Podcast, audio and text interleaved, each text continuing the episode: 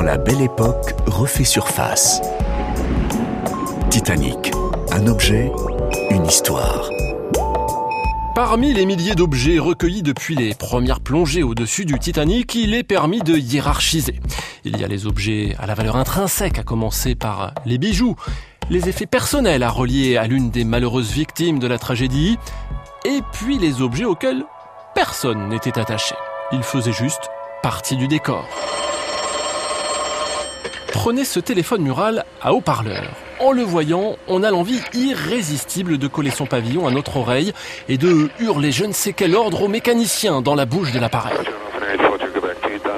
En juin 1911, le magazine The Shipbuilder mettait à l'honneur le système téléphonique à bord du Titanic.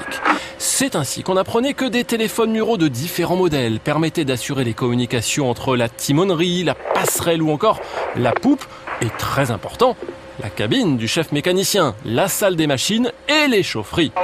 La technologie Tout droit dérivée de celle conçue par Alexander Graham Bell, l'inventeur du téléphone en 1876. Mais des téléphones, il y en avait aussi pour les passagers. Un standard permettait de connecter entre elles un certain nombre de cabines de première classe ou de leur donner accès à divers offices. Au total, 50 lignes intérieures. Et pour assurer les connexions, un steward, Lawrence Alexander Perkins. Il n'avait que 22 ans et a péri dans le naufrage. Et pour communiquer du Titanic vers le continent, pas de téléphone, pas encore, mais une station de télégraphie Marconi, des messages en morse. Les passagers en raffolaient. Pour les satisfaire, les deux opérateurs préposés en ont reçu ou envoyé quelques 250 en 4 jours et demi de navigation, au milieu desquels sont passés plus ou moins inaperçus les alertes sur la présence de glace.